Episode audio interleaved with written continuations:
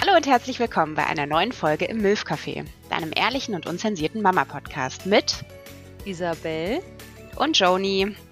Wir freuen uns, dass du dabei bist und wünschen dir ganz viel Spaß mit unserer zweiten Folge. Genau, hier sind wir, wie bereits angekündigt, mit unserer zweiten Folge und zwar das Thema Geburt. Genau, schließt dann wunderbar an die erste Folge an.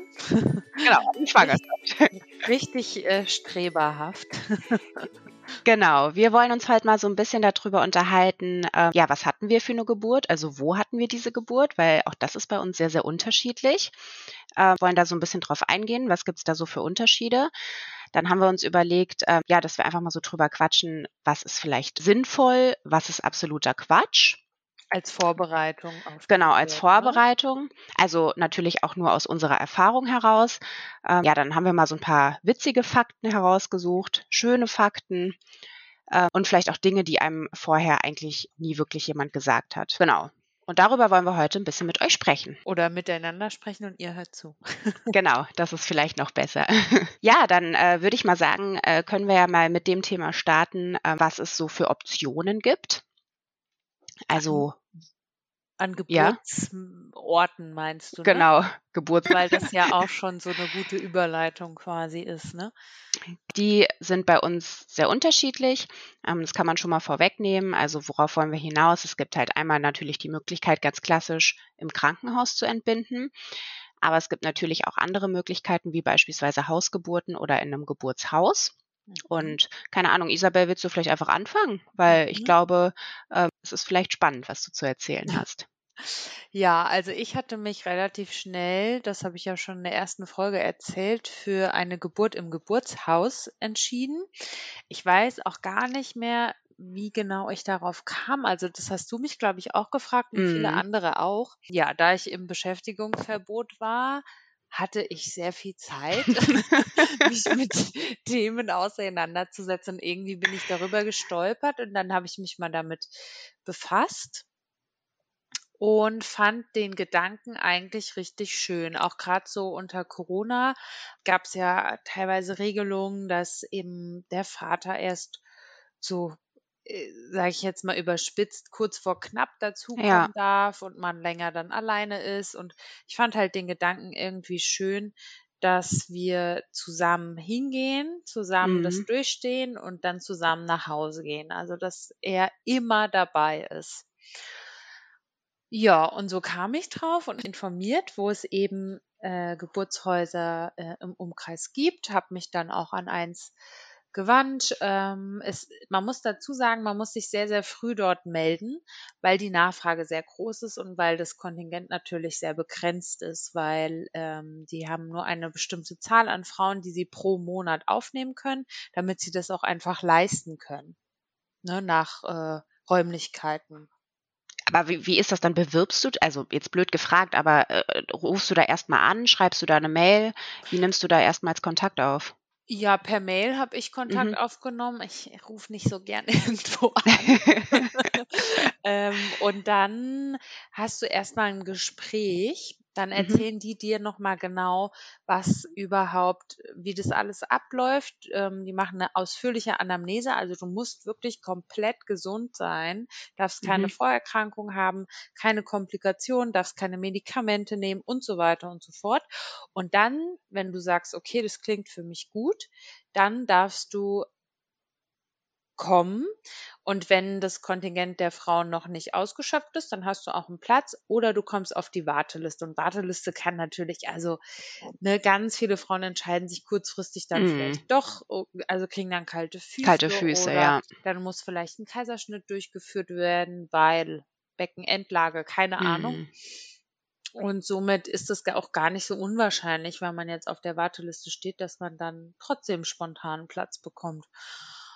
Ja, wir hatten aber direkt einen Platz. Mein Mann musste ich natürlich erstmal von dieser ganzen Sache überzeugen oder ihm überhaupt erzählen, was das ist. Ich glaube, er Mhm. hat da so ein bisschen, er fand es so ein bisschen komisch alles, ne? Und aber als wir dann da waren, die legen auch sehr viel Wert darauf, dass der Partner immer mitkommt oder so häufig wie möglich mitkommt, was ich auch sehr gut finde. Fand er gut. Also da hat er jegliche Fragen gestellt. Und ja, ach so, eine seiner Fragen war zum Beispiel, wenn das jetzt länger dauert, kann er sich dann da was zu essen hinbestellen? Ist wichtig. Genau. Äh, war gar kein Problem. Die haben sogar immer äh, TK-Pizza auf Lager, was man sich dann Was, echt? Not machen kann. Ja. Und Das ist ja verrückt. die legen super viel Wert darauf, dass du dich wohlfühlst. Mhm. Also, dass du Und da brauche ich natürlich eine. TK-Pizza. Genau, ja. Äh, Nur schon mal vorneweg, wir haben das überhaupt nicht in Anspruch genommen, weil ganz ehrlich, in der Situation hast du da irgendwie, also ich habe da, konnte da nicht, weiß ich nicht, essen. Also ich habe, glaube ich, fast gar nichts gegessen ähm, während dieser ganzen Eröffnungsphase und so. Also während der Eröffnungsphase hatte ich damals überhaupt keine Lust, irgendwas zu essen. Also ich habe gar nicht dran gedacht. Ich habe mich total davor geekelt irgendwie. Aber der Gedanke oder die Option ist schön, dass man eine TK-Pizza essen kann oder sich bestellen kann oder was auch immer. Ja, und naja, dann hat man eben mehrere Untersuchungen, wenn man möchte, vor Ort. Meine Gynäkologin war auch nicht so begeistert von der Idee, weil es halt, also es ist ja klar, ein Geburtshaus ist ohne Ärzte. Und dann ist Mhm. ja eigentlich klar, dass ein Arzt davon nicht begeistert ist. Ja. Ne? Äh, ja, aber sie hat trotzdem gesagt, rein medizinisch spricht da nichts dagegen. Mhm. Und ich soll das so machen, wie ich das möchte.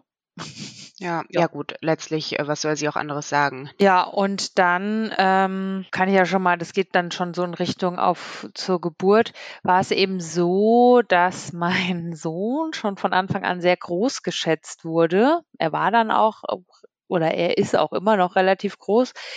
Und meine Gynäkologin wollte eben, dass man früher einleitet, damit er nicht noch mehr wächst. Also er war jetzt nicht riesig, ne? Aber er hatte jetzt am Ende 55 Zentimeter. Und äh, ja, sie wollte mir halt irgendwie Komplikationen ersparen. Und das widerspricht natürlich so diesem Gedanken von so einer selbstbestimmten Geburt, ne? Mhm. was eben im Geburtshaus so ganz groß geschrieben wird. Und das war dann ein bisschen schwierig für mich, ne? war da manchmal so ein bisschen, ja, soll ich, ist das alles so richtig? Aber ich glaube, am Ende des Tages muss man da einfach auf sein Herz hören. Ne? Ist das für mich Ja, würde ich total. mich da wohlfühlen. Also Ja. wohlfühlen finde ich super wichtig. Und wenn man aber ein komisches Gefühl hat, also ich glaube, du hast es auch gesagt und auch ganz viele andere für mich äh, haben das zu mir gesagt, ich kann mir das nicht vorstellen, in einem Geburtshaus zu gebären, Ja, weil ja, ich absolut. viel Also, Angst hätte. So. ja, definitiv. Also für mich käme das nur in Frage, aber da kann ich auch gerne gleich noch was zu sagen. Ja, ja, ähm, viele haben auch zu mir gesagt, ähm, sie bräuchten unbedingt so eine ähm, Neo-Intensiv in der Nähe, falls mit dem Kind was ist. Aber ich hatte während der ganzen Schwangerschaft, das habe ich in der letzten Folge gar nicht gesagt, es war ganz verrückt. Also ich hatte so ein extremes, so ein Urvertrauen entwickelt. Ich war auch so ganz in mir ruhend und so, Voll sodass schön. ich da nie Sorgen hatte, dass irgendwas schiefgehen kann. Total schön. Genau das, was mir gefehlt hat. Ja, und ich habe halt gedacht, komm, ich schaff das. Also ich habe mich auch ein bisschen mit dem Thema Hypnobirthing beschäftigt. Kann ich empfehlen. Da gibt's auch ein Buch zu. Mhm. Gibt's auch, glaube ich, viele Podcasts zu. Ähm, einfach so ein bisschen, weil der Grundgedanke davon ist einfach, du kannst, du schaffst das als Frau, du schaffst das auch ohne Schmerzmittel oder PDA. Ja, ist Mhm. knackig, ähm, schafft man aber. Äh, wobei das Schmerzempfinden ist ein schwieriges Thema, finde ich, weil Ja. da ist die Grenze bei jedem anders. Auf So. jeden Fall. Ne? Also deswegen kriegen Ja, wir ich da glaube, ja keine. Kinder. Nee. da, da da hast du recht. Da wird es schon wahrscheinlich Komplikationen geben, äh, wenn schon die Fruchtblase geplatzt ist. Ah, so ja. ungefähr. Ja, nee, da hast du recht. Das ist gut, dass uns Frauen das überlassen wurde. Ja, genau, aber Kleiner Spaß am Rande Ja. natürlich. wir wollen hier niemanden ähm, ne, degradieren. Diskriminieren Ja. oder Ja, und dessen muss man sich halt bewusst sein, ne? dass es dort keine Schmerzmedikamente gibt. boah, ja, also allein deswegen äh, wäre das für mich, glaube ich, schon komplett rausgefallen. Ja, und ich muss aber sagen, ich habe dann ähm, durch dieses Hypnobirthing und auch ich habe Schwangeren-Yoga gemacht. Also ich habe vorher schon immer Yoga gemacht Mhm. und äh, dann bin ich sozusagen zum Pränatal-Yoga gewechselt. Mhm. Und da konzentrierst du dich ja auch ganz viel auf die Atmung und das klingt jetzt sehr spirituell. Ich bin eigentlich nicht spirituell, muss ich dazu sagen. Aber ähm, das hat mir so gut getan, dass ich während der Geburt mich so gut auf meine Atmung konzentrieren konnte, dass ich wie in einem Tunnel war und die Schmerzen dadurch viel besser aushalten konnte. Total interessant zu hören, weil auch da sieht man mal wieder, wie unterschiedlich doch auch Frauen sein können, weil genau das war bei mir nämlich zum Beispiel auch nicht der Punkt. Dass du in einem Tunnel warst, sozusagen. Ja, genau. Also das ist auch, was ich in der ersten Folge so gesagt habe. So, man nimmt sich so viel vor, aber am Ende kommt irgendwie doch alles anders, als man denkt. Und ich habe mir das auch genauso ausgemalt. Ja, ich konzentriere mich voll auf meine Atmung und ich achte da total drauf. Ja, und dann lag ich da und ich war einfach nur noch verzweifelt. Ich konnte nicht mehr atmen, ich konnte nicht mehr denken, ich konnte gar nichts mehr. Also Mhm. all das, was ich mir vorgenommen habe, war wie aus meinem Gehirn einfach einmal komplett gelöscht. Ja, ich glaube, es ist echt schwer. Also, ne, am Ende kann ich dir nicht sagen, was hat das Ganze mir ermöglicht, ne? War es jetzt das Yoga? War Klar, das das weiß man am Ende nicht. Weiß, Ja. weiß man nicht. Hätte aber auch schief gehen können. Aber ja, vielleicht schaffst du es ja mal äh, bei einer erneuten Schwangerschaft, dass du dich dann besser auf die Atmung konzentrieren kannst. Und dann ist, also es ist nämlich eigentlich ganz schön. Hm. Also Ja, schön. ich glaube ich, ja, nee, absolut. Ich bin da total bei dir. Ich glaube das auch total. Ich ähm, auch, also es gibt ganz viele Sachen, die ich vielleicht in der zweiten Schwangerschaft auch ein bisschen anders machen würde, weil genau dieses Urvertrauen, von wem, dem du auch gesprochen hast, das hatte ich halt auch nicht. Also ich habe mich Mhm. ehrlicherweise damit nicht so auseinandergesetzt und ähm, vielleicht hätte ich mir vor allen Dingen die ersten drei Monate ein bisschen schöner gemacht, ähm, wenn ich da einfach so ein bisschen, ja, dieses Urvertrauen gehabt hätte, dass mein Körper das schafft und dass vor allen Dingen natürlich mein kleines Baby das auch schafft. Ja, wobei die ersten drei Monate finde ich schon schwierig, ne, weil Ja. man da eben andere Ängste ja noch so hat. Aber Ja. dann so gegen Ende halt irgendwie. Mhm. Und ja, gut, vielleicht ist auch ein Unterschied, weil ich so viel Zeit hatte, konnte ich mich eben fast neun Monate ausschließlich mit mir, meinem Kind und Ja. der Geburt befassen. Ja, das stimmt. Und ich habe das auch echt richtig genossen. Also jetzt mal meine Übelkeit ein bisschen beiseite geschoben, aber ich habe wirklich ganz viel Me-Time gehabt. Mhm. Das, was ich jetzt zu wenig habe. aber äh, Konntest du ja neun Monate lang genießen. ja, ja, also was Hast ja ein bisschen vorgearbeitet. Ja. äh, ja, und ich glaube, das macht einen Unterschied, weil in der Regel arbeitet man ja bis zur 34. Woche, ne? Ja, ich Glaube weiß ich. gar nicht. Ja, 36, nee, 36. Oder? Nee, glaube, vier, nee, nee, du hast recht, Wochen vorher, 34. ja. Ja, du hast recht. Ja, und dann ist ja irgendwie 34. Woche, dann geht's schon an Kliniktasche packen und alles vorbereiten Ja. und dann ist schon irgendwie rum.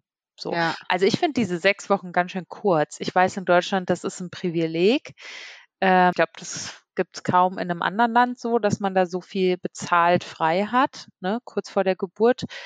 Aber ich glaube, das war halt auch so ein Grund, mhm. ja, wahrscheinlich. Weil ich halt viel Zeit hatte. Ja, total schön allerdings. Ja. Ich, wie gesagt, dadurch, also bei uns war es ja wirklich so, du warst im Beschäftigungsverbot und ich habe tatsächlich bis zum letzten Tag gearbeitet und deswegen war das für mich überhaupt, also ich habe es überhaupt nicht in Erwägung gezogen. Um ehrlich zu sein, ich hatte das mit dem Geburtshaus auch nicht mal auf dem Schirm. Also als wir uns dann das erste Mal getroffen haben und kennengelernt haben, hast du mir überhaupt erst davon erzählt. Ich weiß es noch ganz genau. Ja, das Gespräch. Ja, das war total für, also ich weiß gar nicht, warum ich mich, also warum ich das nicht auf dem Schirm hatte. Ich, also ich wusste von einer Hausgeburt, aber ich wusste tatsächlich nicht von einem Geburtshaus. Ja, ja, Hausgeburt, bin ich ganz ehrlich, also ist ja im Prinzip ähnlich, auch mit einer Hebamme, nur dass es zu Hause ist, Ja. ist schön. Das wäre mir zu unhygienisch, bin ich ganz ehrlich. Ja, du hast Also, es halt auch immer wieder Du dann hast so den vor Schmodder ne? dann daheim und so. Den Tatort. Ja, so stelle ich mir das halt vor. Ne? Also nee, Ja. ich kenne eine, die wollte das machen und hat mir erzählt, was man da alles vorher besorgen muss und so ungefähr ist es dann wie bei einem Tatort. Na, das wäre mir irgendwie zu viel gewesen. Aber witziger Fakt, ähm, in Deutschland gibt es ein Gesetz, dass ein Haushalt im Jahr nur eine Plazenta im Restmüll entsorgen darf. Das Geburtshaus ist eine keine medizinische Einrichtung, sondern ja, ich weiß nicht, ob es ein Verein ist. Es ist halt also es ist kein, kein, ist ja kein Krankenhaus oder so. Ja. Daher darf ein Geburtshaus auch nur eine Plazenta im Jahr entsorgen. Ist natürlich viel zu wenig. Was heißt das? Die Eltern bekommen dann die Plazenta krass. in einem Beutel mit nach Hause und müssen die dann entsorgen. Oder manche lassen ja daraus dann ähm, Globuli Globuli machen. machen, äh, frieren die ein, keine Ahnung, da gibt's ja so ein paar Möglichkeiten. Ja. Ähm, ja, aber das ist auch was, das wusste ich nicht, dass es ein. Plazenta-Entsorgungsgesetz gibt. Man merkt, du hattest sehr, sehr viel Zeit. Ja, das haben die uns im Geburtshaus Ich erzählt, weil weiß, das habe ich mir gedacht. ja, äh, also an sich, um das fertig zu äh, stellen sozusagen. Also ich habe im, ich war im Geburtshaus, habe da angefangen, dann kam es bei mir zum Geburtsstillstand und dann musste ich leider ins Krankenhaus verlegt werden. Hm. Äh, du wirst aber auch vom Geburtshaus, es gibt einen Termin, da geht es nur um das Thema Komplikationen. Und der Termin ist schon so ein bisschen hm, ne, frustrierend, aber du musst halt über alle Möglichkeiten sprechen. Ne, Mhm. Was kann passieren, damit die Hebammen wissen, was, sind, was ist unser Wunsch Ja. und damit wir aber auch wissen, es kann eben passieren. Und daher wussten wir, dass es so sein kann. Und ich bin ganz ehrlich, ich will da gar nicht zu sehr ins Detail gehen, weil ich niemanden verunsichern will, ne? weil an sich finde ich das Geburtshaus immer noch eine gute Sache. Aber am Ende war es mir dann auch egal, als ich verlegt wurde, weil die Geburt einfach viel zu lang dann gedauert hat. Ich war dann so Mhm. fertig und es waren 35 Grad und ich habe so viel geschwitzt. Und Ja. äh, ich war dann auch irgendwie, ja, deswegen, es war am Ende, jetzt im Nachhinein betrachtet, äh, ist es okay, so wie es passiert ist. Manchmal war ich ein bisschen traurig, dass es nicht so gekommen ist, wie ich mir das vorgestellt habe, aber ich habe es probiert und das ist Ja. für mich auf jeden Fall in Ordnung so. Ja, absolut. Definitiv. ja, Ja, das ist halt so das Risiko, was du halt hast, ne? was du ja auch schon genau, ja, angesprochen hast. Du weißt, dass es passieren kann und damit muss man sich einfach vielleicht vorher schon auseinandersetzen. ja. Und sich vielleicht auch irgendwie, irgendwie mal darauf einstellen, dass es passieren könnte. Aber ich will das jetzt gar nicht so in die negative Richtung lenken, sonst kriegen alle Schwangeren irgendwie Panik. Nee, finde ich, hast du auch gar nicht gemacht, ganz im Gegenteil. Gut. Ja, also ähm, erstmal Chapeau. Ihr habt da meiner Meinung nach echt Eier bewiesen. Ich hätte es nicht. Äh, Für mich stand von vornherein auf jeden Fall fest ähm, Krankenhaus. Aber auch da gibt es ja auch Unterschiede. Also man muss ja auch immer überlegen, es gibt ja Level 1 Krankenhäuser und Level 2 Krankenhäuser. Also Level 1 Krankenhäuser, ich kenne mich da jetzt auch nicht so aus, aber Level 1 Krankenhaus ist auf jeden Fall Krankenhaus mit Kinderklinik. Und ähm, ja, das ist aber auch einfach alles gar nicht so einfach zu entscheiden. Ähm, auch wenn man da zum Beispiel mit der Frauenärztin spricht, die sagt auf jeden Fall nur äh, Level Level 1 1. Krankenhaus. Mhm. Genau. Und bei mir war es so, also ich wohne ja in Frankfurt und wir haben alles zur Verfügung sozusagen und ich war mir gar nicht so sicher, was will ich eigentlich.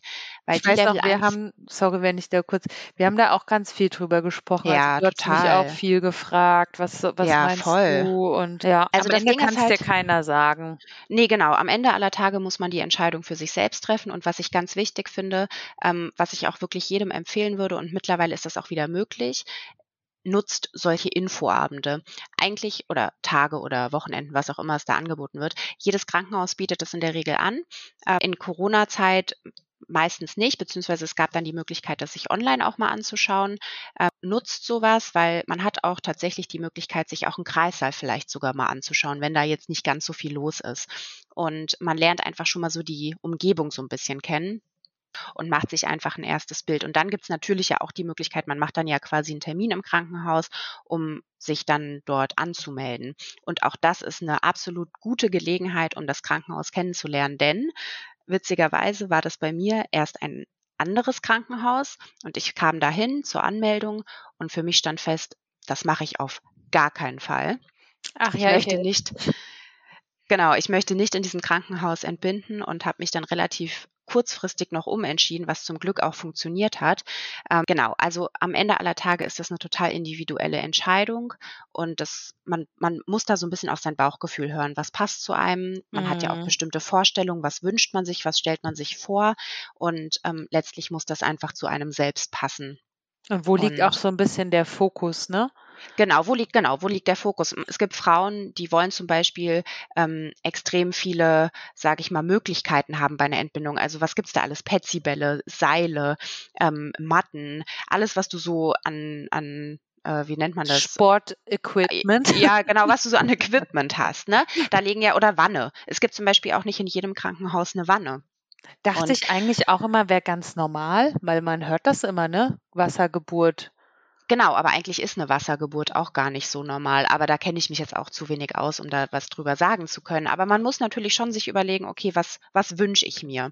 Und für mich stand ganz klar im Vordergrund, ich möchte eigentlich, wenn mit meinem Kind was ist, möchte ich, dass meinem Kind sofort geholfen wird. Ich möchte nicht, dass das noch verlegt wird. Ich möchte nicht, dass ich von meinem Kind getrennt bin, ich in einem einen Krankenhaus liege und das, mein Kind in einem anderen Krankenhaus. Das möchte ich nicht. Ich möchte bei meinem Kind sein.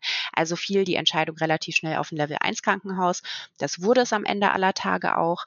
Und ich kann wirklich sagen, also wir machen jetzt hier keine Geburtsberichte. Wenn ich aber einen machen würde, der wäre durchweg positiv. Ähm, und das, obwohl ich das vorher niemals gedacht hätte. Also ich kann über das Krankenhaus wirklich nur positiv sprechen. Wir hatten super viele, oder wir nicht, das Krankenhaus hatte zu dem Zeitpunkt super viele Frauen super viele Patientinnen. Ähm, also es war wirklich voll und trotzdem waren die Hebammen unglaublich toll, unglaublich hilfsbereit. Am Ende hatte ich sogar wirklich eine 1 zu 1 Betreuung. Also ich hatte eine Hebamme und eine Ärztin nur für mich alleine. Das hätte ich niemals gedacht in diesem Level 1 Krankenhaus. Krass, ja. Und ja, und ähm, also es war wirklich eigentlich rundum, kann man fast schon sagen, echt perfekt. Perfekt, ja. Und ich würde es ein zweites Mal auch genau in diesem Krankenhaus machen und auch genau wieder so, wie wir es gemacht haben. Ja. Und ja, also da würde ich nie äh, irgendwie eine andere Entscheidung treffen. Man muss tatsächlich sagen, aber da will ich jetzt auch gar nicht zu negativ sprechen. Also es gab tatsächlich nach der Geburt ein paar Probleme mit meinem Baby. Also das hat einfach nicht von alleine geatmet. Es musste tatsächlich direkt zum Kinderarzt und es hat keine zehn Sekunden gedauert. Man war mit dem Baby direkt beim Kinderarzt und ähm, ja, es musste nicht irgendwie noch verlegt werden oder was auch immer. Aber wie gesagt, das ist eine absolut individuelle Entscheidung. Aber ich glaube, diese Situation hat mir definitiv gezeigt, dass bei einem zweiten zweiten Kind, wenn ich denn eins kriegen sollte, es auch wieder so ein Krankenhaus wird. Ja, voll gut. Ja, ansonsten, ja, äh, Abstriche, glaube ich, muss man immer machen. Also das perfekte Krankenhaus, glaube ich, das gibt es sowieso nicht. Und dessen muss man sich einfach so ein bisschen bewusst sein. Es ist halt am Ende ja auch ein Krankenhaus, ne? Und genau, genau, genau. Das muss man einfach wissen verwechseln das oder vergessen das eben. Genau. Aber ich glaube, es gibt ganz, ganz wunderbare Hebammen in den Krankenhäusern. Mhm. Man muss mhm. vielleicht auch ein bisschen Glück haben, dass man vielleicht auch in einer Schicht gebärt, in der vielleicht auch gerade einfach ein cooles Team arbeitet. Und ähm, ich kann wirklich sagen, das war bei mir definitiv der Fall und ich war ziemlich lange im Kreissaal, weil ich da schon mit einem Blasensprung hingekommen bin. Also ich war bestimmt drei Tage im Kreissaal Ach, oder zweieinhalb. Deswegen, ich habe also ohne Minuten.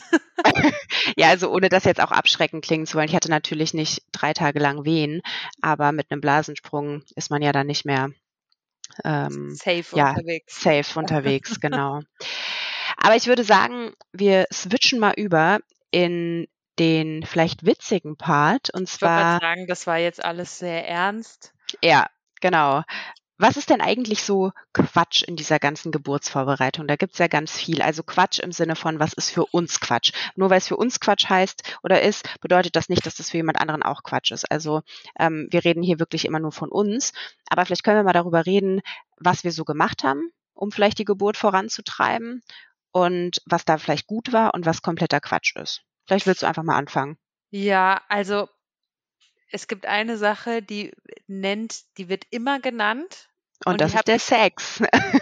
Ach so, nee, Ach so. erstmal harmlos anfangen, so. da können wir auch drauf, können wir auch mit anfangen. Ja, stimmt, um die Wehen eins. Genau, ich hatte ja schon gesagt, ab der 37. Woche war mein Befund geburtsbereit, geburtsreif, ja. und er kam in der 41. Aber ich bin ganz ehrlich, wer hat denn Lust, jetzt wie ich mit 25 Kilo plus Wassereinlagerung überall und 35 Grad, also für mich war das nix.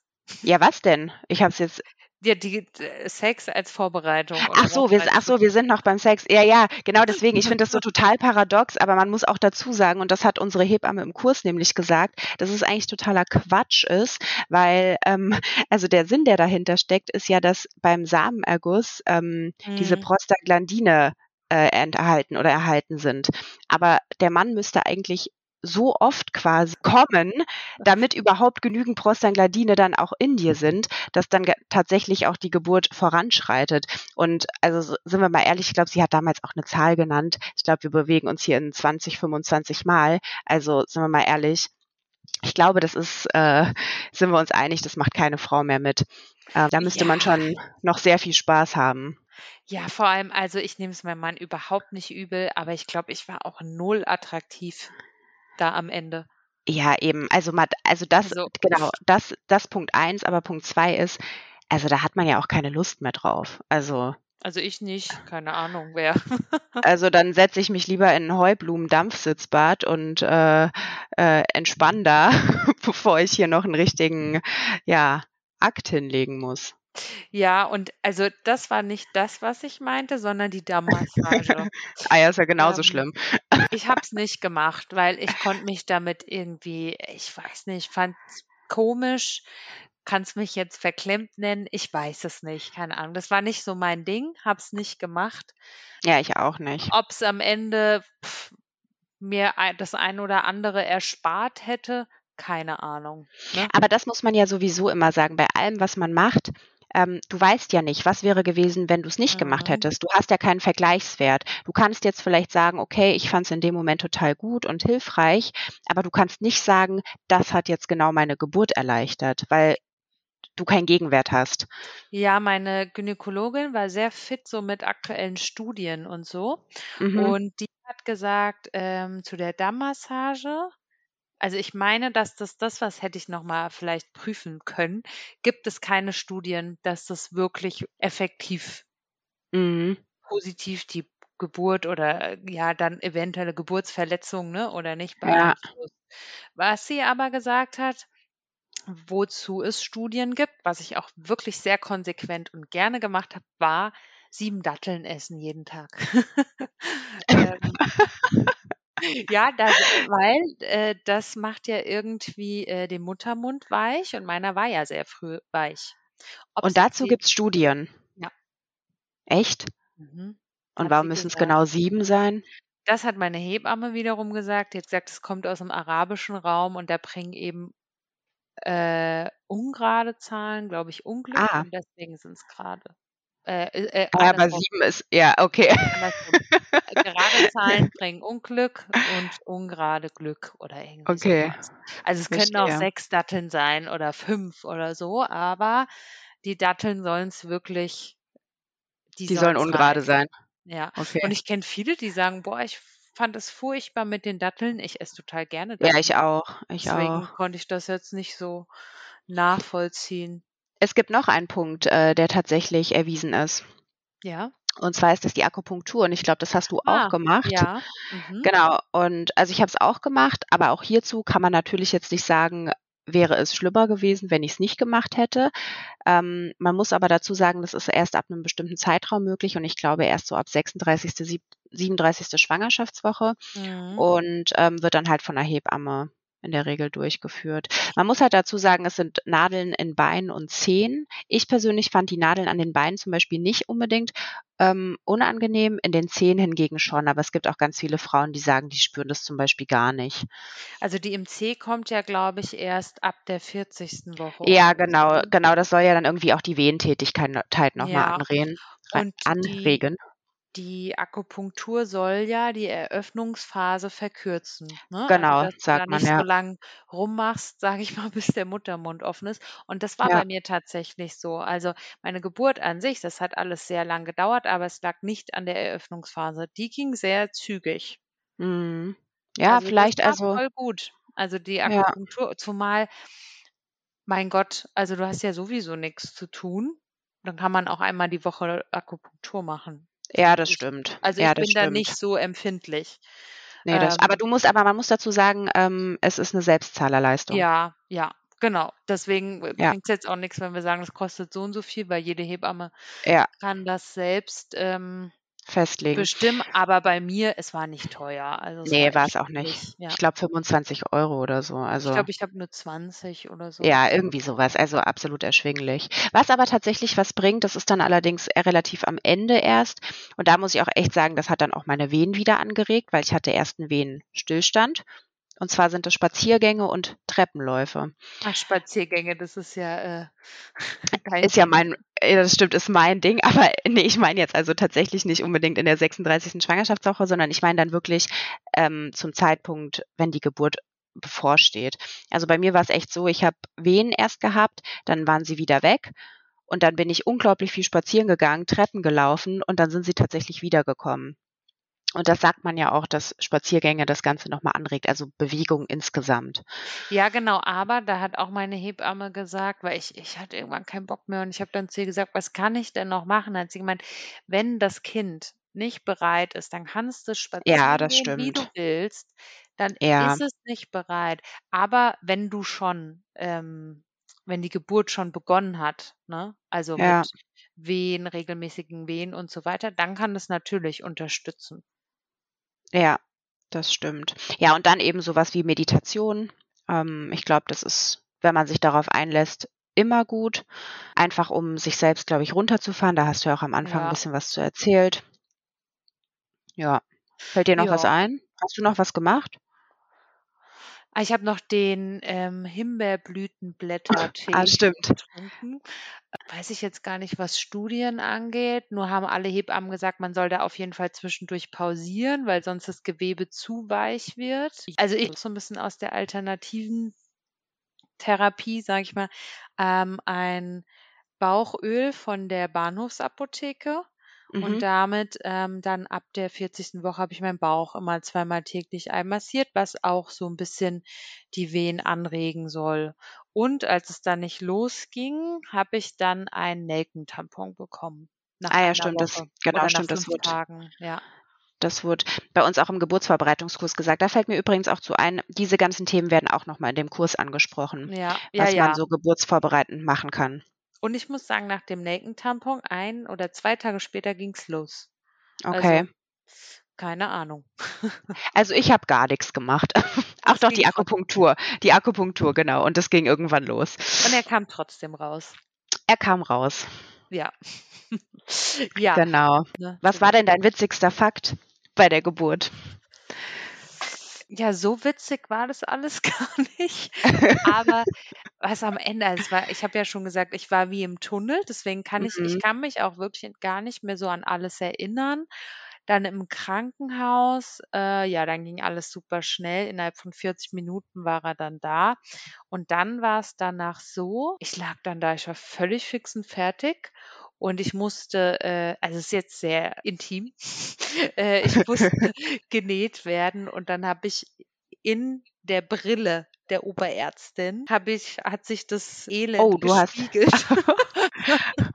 Oh, krass, Äh, okay, krass. ja, also, witzig jetzt im Nachhinein so, ne? Und, äh, ja, dann dachte ich: „Oh mein Gott, na gut, okay.“ Und ich habe ja schon mal erzählt, mein Mann hat Angst vor 'ner Plazenta und vor Käseschmiere. Und als die Plazenta rauskam, hat die Ärztin die hochgehoben und ausgebreitet und gesagt: „Boah, ist das 'ne Plazenta.“ Und ich Oh dachte: Gott. „Oh mein Gott, wie Gleich unangenehm.“ fällt er um. Ja.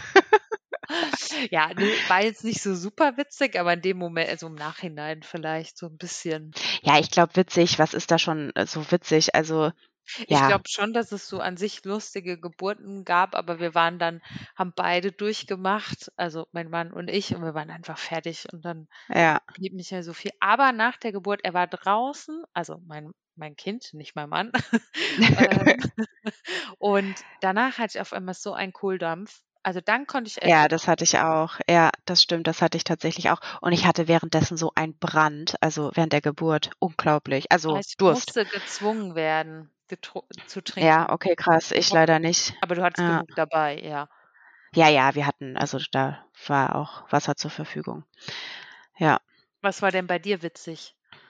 Ja, so auch im Sinne von witzig. Jetzt im Nachhinein muss ich ein bisschen drüber lachen. Ähm, also, wie gesagt, bei mir hat sich das alles ein bisschen länger gezogen. Ich bin nämlich mit einem Blasensprung ins Krankenhaus gekommen und dann wird man ja auch nicht mehr entlassen. Dann bist du sozusagen eingecheckt. Und ähm, ja, es war dann so, ich habe dann irgendwann freitags mittags habe ich Wehen bekommen und auch so, schon ziemlich heftige Wehen. Und ja, irgendwann so um 18 Uhr war ich ja dann am ZDG und die Hebamme kam zur Untersuchung vom Muttermund und mir war klar, es geht gleich los. Ich habe schon richtig wilde Nachrichten geschrieben an meinen Papa, an keine Ahnung, ja, heute kommt er definitiv noch. Ich war mir so sicher, mein Muttermund ist offen. Und ich sie bin tastet, bereit.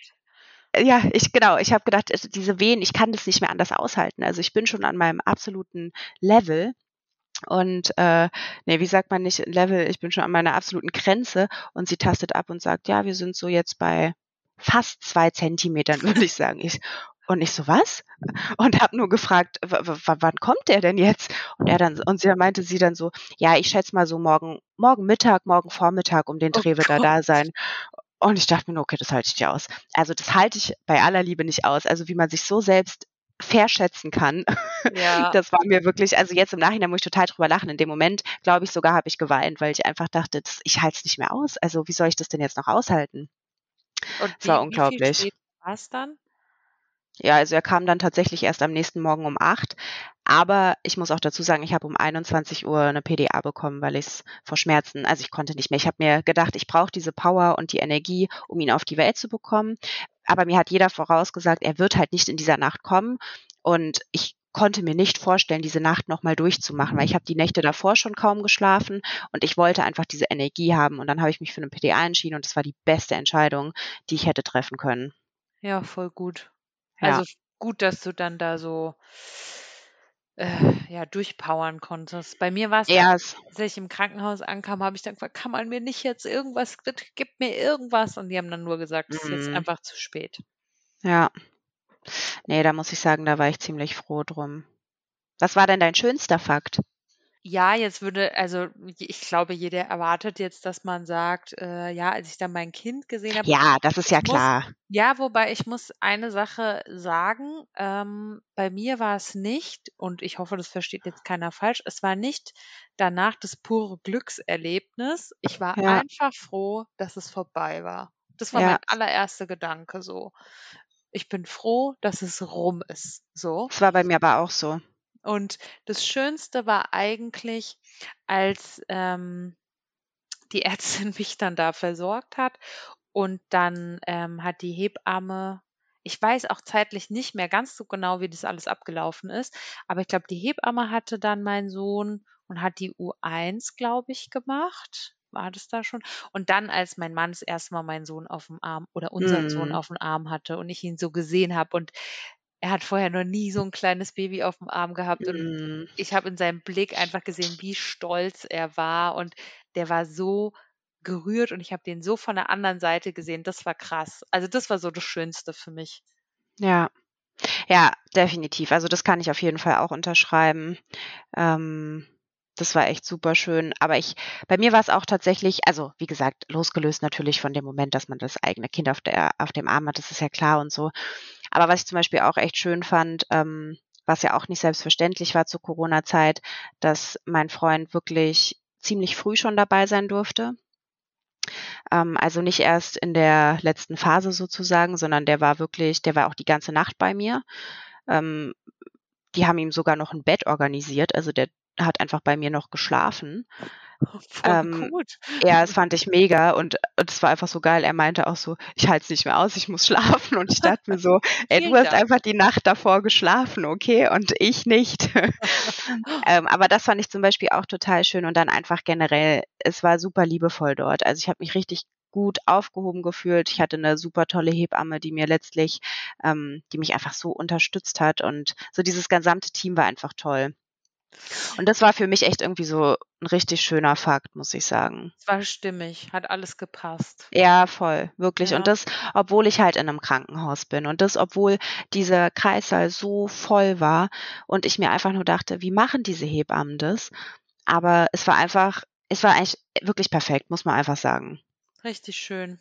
Ja. Ja, bei mir war es doch dann auch am Ende. Ich war dann auch froh, im Krankenhaus zu sein, weil es eben, ne, weil ich schon vorher so lang darauf hingearbeitet habe sozusagen und die Hebamme, das waren so richtig so, ne, die hat gesagt: „So und jetzt nehme ich hier das Bein und die andere nimmt das Ja. Bein und jetzt drücken Sie einfach.“ Und ich habe dann nur so gesagt zwischendurch: „Aua, das tut jetzt aber ganz schön weh.“ So habe ich das gesagt und dann hat die Ärztin nur gesagt: „Also, wenn Sie so noch reden können, dann haben Sie noch richtig äh, Kraft.“ Und ich dachte mir so: „Ey, keine Ahnung, ich kann nicht mehr“, ja? Ja, aber trotzdem, die waren auch alle man weiß also, man hat einfach gemerkt, die machen das jeden Tag, also, im Ja. positiven Sinne. Ja, das stimmt. Was sind denn Dinge, die dir vorher niemand gesagt hat? Gibt's da was? Da kann ich nur irgendwas zu sagen, was nach der Geburt alles so Ja, passiert. ja, kann ja auch sein. So, äh, also, ja, aber das geht dann schon so ins ins Wochenbett rein, Ach so so. Ah, okay. Ja, dazu machen wir ja noch mal 'ne Folge. Eben. Also, was was bei mir tatsächlich voll positiv war und das hat mir vorher keiner gesagt und das war dann aber voll geil, der Kreißsaal hatte einfach 'ne Klimaanlage. Oh ne, ich nicht. Und ich wollte einfach nicht mehr aus diesem Kreißsaal raus. Es war so geil. Ja, Es aber dann auf wirklich der, äh, Wochenbettstation nicht, Oh, ne? ja, ne, das war dann 'n Albtraum. Ja. Da sind wir wirklich einfach nur geschmolzen. Ja, ja, ja. Okay, und was war dein, äh, erster Gedanke nach der Geburt? Ja, ich war einfach froh, das hatte ich eben schon mal gesagt, dass es vorbei war. Also, Ja, mit 6 war bei mir auch so. Boah, was 'n Glück ist das jetzt rum.